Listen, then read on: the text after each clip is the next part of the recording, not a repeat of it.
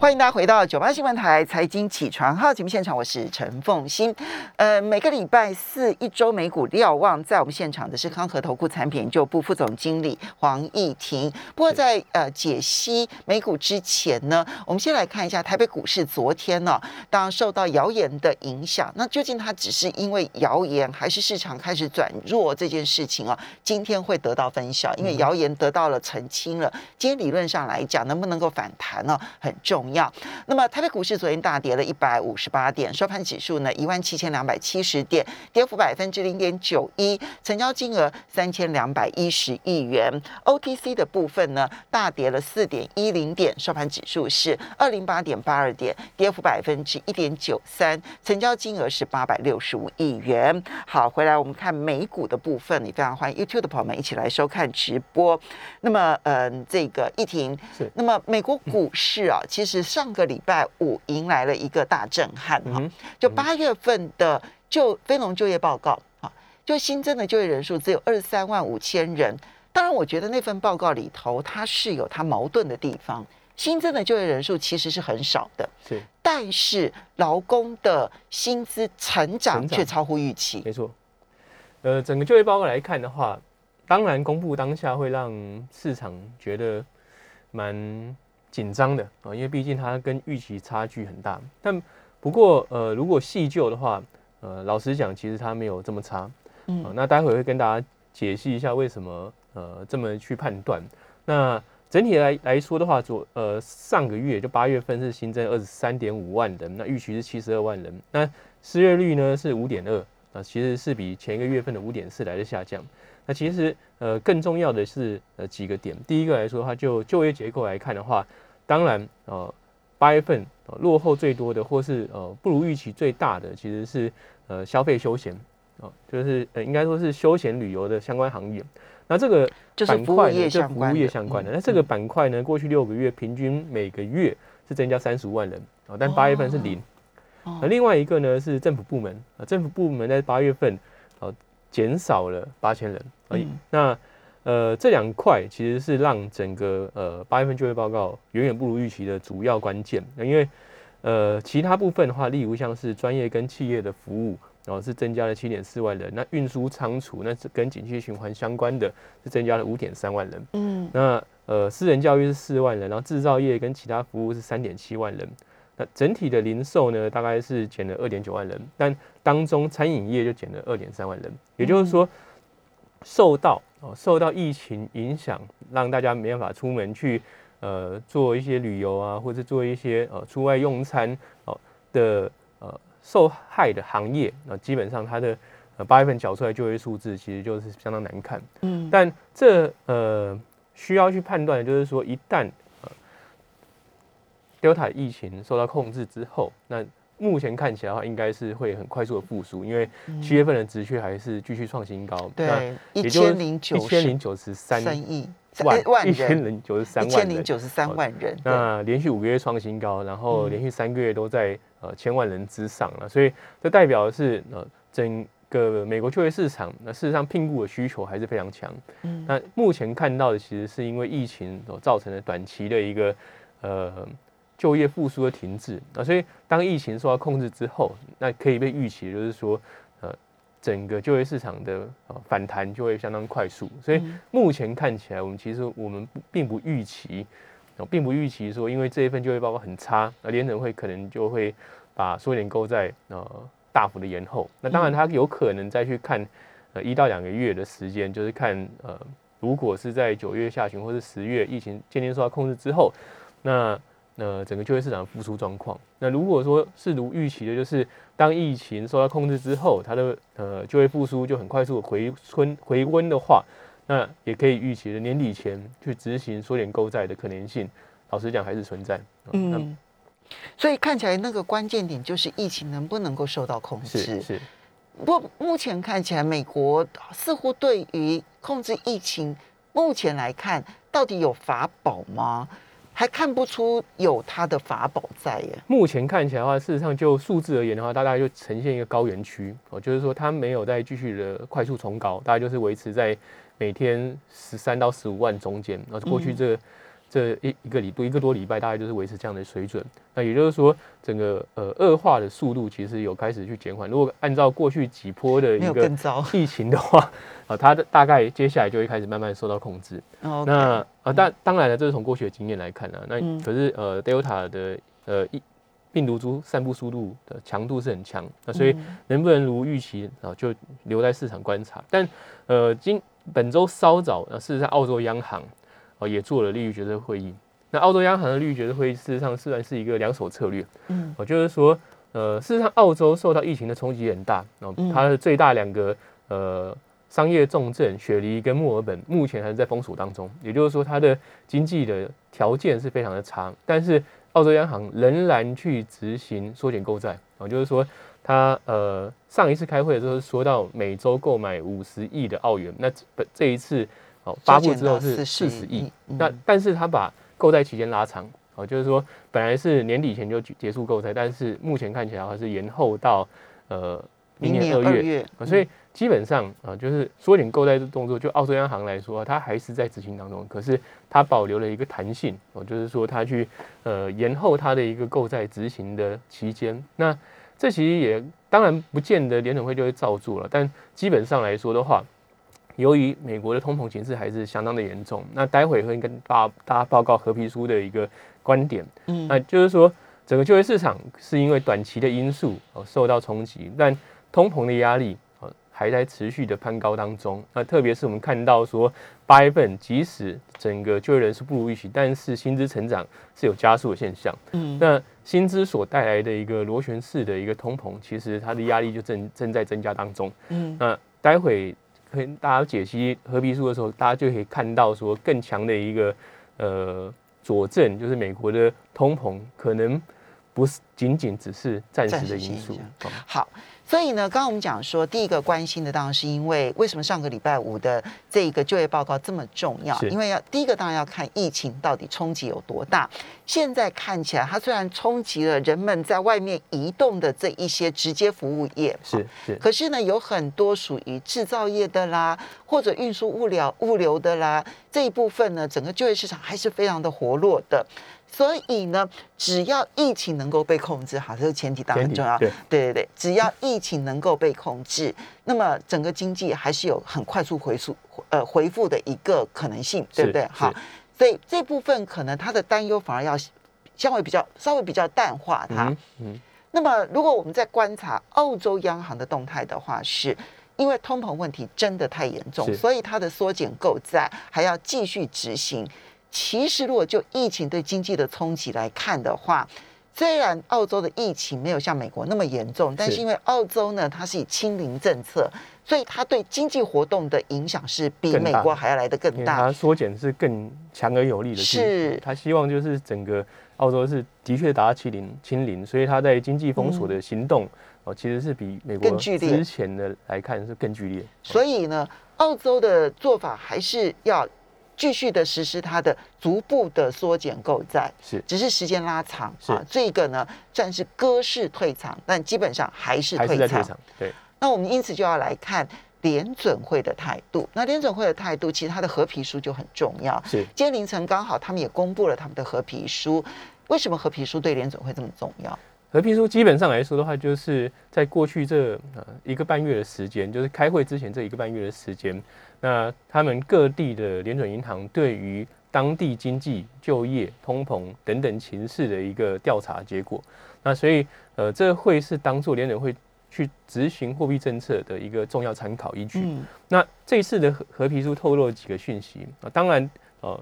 呃，直观来看，或者说大方向来看的话，就是七月到八月受到疫情的冲击，那经济活动有所放缓，但它还是在扩张当中，只是扩张的。呃，速度跟力道减缓了，这是第一个。第二个来说的话，就是通膨居高不下。嗯，啊，通膨居高不下有几个原因。第一个来说的话，供应链的短缺、资源的不足是个重点。那例如像是汽车啊，或者是说呃待销售的房屋供给不足啊，这呃需求还是在啊，但是供给减少的状况之下的话，很自然的呃物价就被推升。嗯，那其实更重要的呃是。呃，部分地区其实应该算是多数地区啊，他们对于企业的调查，那企业啊，多数地区的企业呢，啊，啊，表示在未来几个月啊有大幅调升售价的必要性，而且它企业们发现调整售价之后不会影响他们的销售，也就是说民众的销售意愿、消费意愿还是相当强，所以转嫁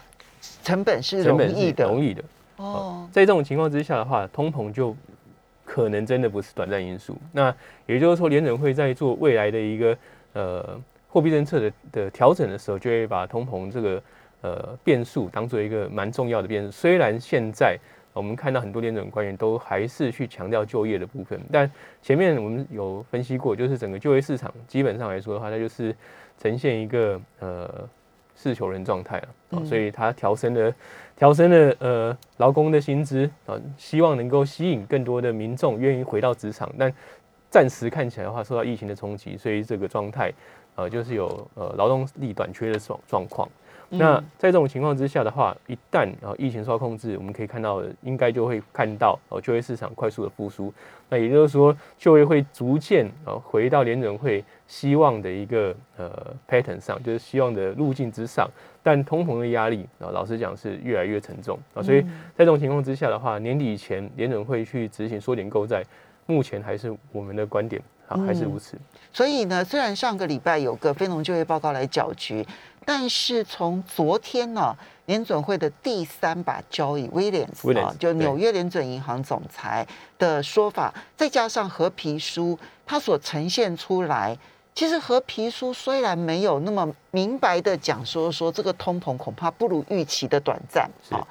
但是他所报告出来的现象面都让大家知道说，你刚刚讲的那个螺旋式的通通货膨胀，因为。成本提高，所以所以售售价提高，劳工又短缺，所以我劳工要加薪。劳工加薪的结果，我转嫁这个上涨的售价呢，就变得容易。然后呢，以至于通膨就变得更严重。然后于是我就必须要更加薪，然后呢，售价更提高，然后接着通膨更严重。这种螺旋性的成长会如何的影响？我们休息一下，马上回来节目现场。欢迎大家回到九八新闻台财经起床号节目现场，我是陈凤欣，在我们现场的是康和投顾产品研究部副总经理黄义婷，也非常欢迎 YouTube 的朋友们一起来收看直播。好，所以义婷，虽然上个礼拜五美国公布的非农就业报告数字很差，所以大家预期说美国联准会会延后它的缩减购债，可是你认为从合皮书里头所呈现出来的面貌，通膨比预期的还要来的严重？而且时间会拉长，所以可能逼迫联准会要提早出手了。是，那事实上其实这也不是联准会面对的问题了。像欧洲央行最近也开始在讨论什么是去缩减购债。那英格兰银行就英国央行的部分的话，也有类似的声浪出来。那呃这两天的话，其实英格兰的英格兰银行的行长其实也有发表他的言论，他认为说，呃目前已经达到缩减购债的最低门槛。哦，应该说缩缩减货币缩紧货币政策的最低门槛，那这强化了呃市场对明年呃英国哦可能会升息的一个预期。那整个看起来，事实上主要国家央行的行动呃，老实讲都是开始逐呃逐渐去呃偏向哦鹰派也好，或者偏向呃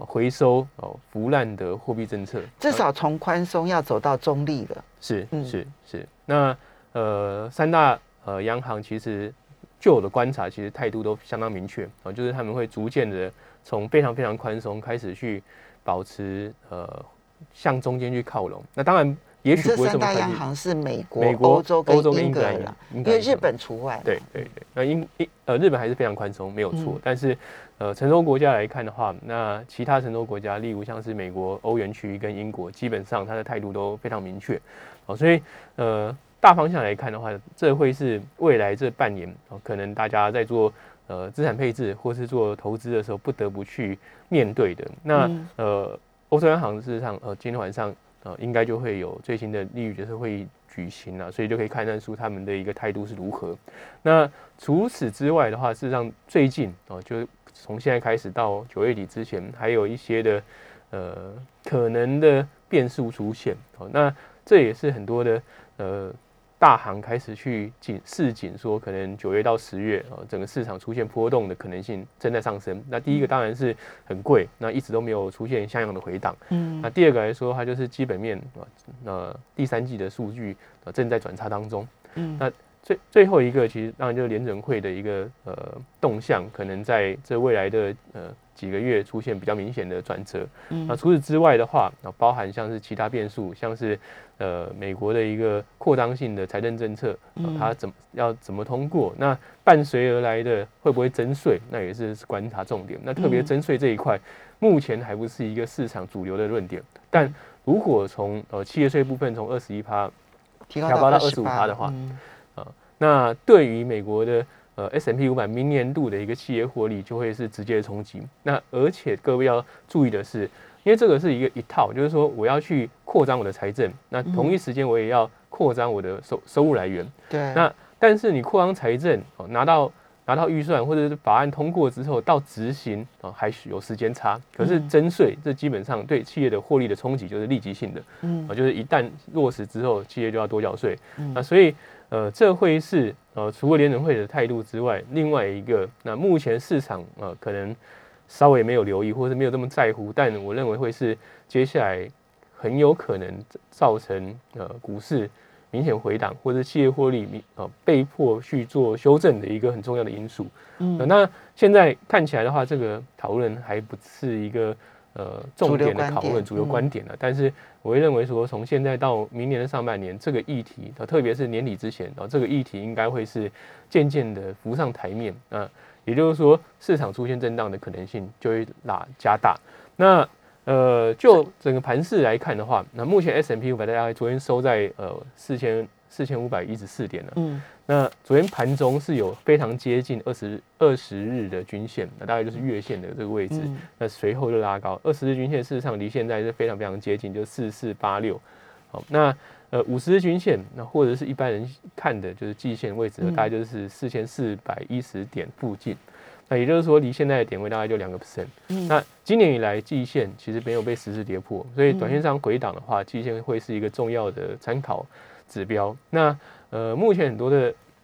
大型的投资银行都认为说会回档到大概四千点附近。那其实四千点大概就是两百日均线上下，也就是大概年线的价格。那一如果真的出现这么样的呃明显的回档的话，那当然对于整个投资信心就会是很明显的冲击。嗯，那因为如果是回到年线附近的话，两就两百日均线的话。四千点附近，那现在是四五一，大概将近十个 percent，哎，那就超过十个 percent 是是超过十个 percent 的话，那个确实会影响到信心。是，嗯，那呃，就目前看起来，其实为什么今年以来，呃，整个回档都还不会出现非常大幅的回档，大概就是打打打到季线，几乎没有回档，几乎就是打到季线就反弹。嗯，好，那很重要一个因素在于说，散户还是相当热情，哦，就是一旦。我们目前看到的迹象就是，今年以来只要有出现回档哦，那接近季线的时候，就会有大量的散户开始出现呃逢低买进的部分。但可以观察到的一个更值得或更有意义的，其实是在呃最近几波跌下去之后的反弹，其实量能并没有出来。哦，也就是说，呃，大型的资金其实并没有随着散户这么。呃，勇敢的进场而跟着去做呃积极的操作，那这会是盘面结构上来说的话，值得呃大家去稍微留意的部分。OK，那第二个来说的话，就是呃，万一啊哦真的出现很明显的回档的话，那呃老实讲，就我的观点啊，出现回档是可能性很高啊，只是什么时间点或者什么的 trigger point 会 trigger 啊，就是会去刺激市场，让它出现一个很明显的回档。那呃，就短线上来看的话，呃，我们的观察是说，最近公布的经济数据不如预期，但是市场的反应有开始慢慢出现不一样的解读。呃，就是过去一段时间我们常只要是不好的消息，就把它视为金融市场的好消息。对。可是从上个礼拜五所公布的就业报告发布之后呢，其实我们就看到说，呃，工业类股、小型股哦出现呃比明显的连续三天的回档。哦，那这意味着是说，其实哦，不好经济数据已经开始去影响哦，投资人对于这些高度受景气循环关联的类股族群的一个信心。那呃，一旦这种更多的经济数据哦公布出来不如预期哦，同时呢，联准会哦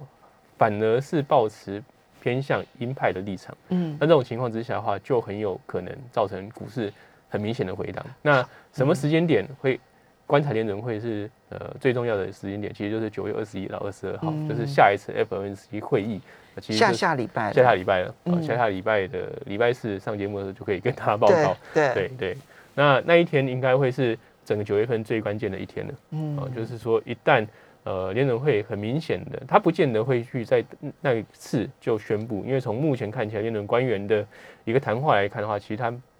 不见得会真的这么快就宣布，但是嗯会释释放出的讯息，有可能真的是哦朝向哦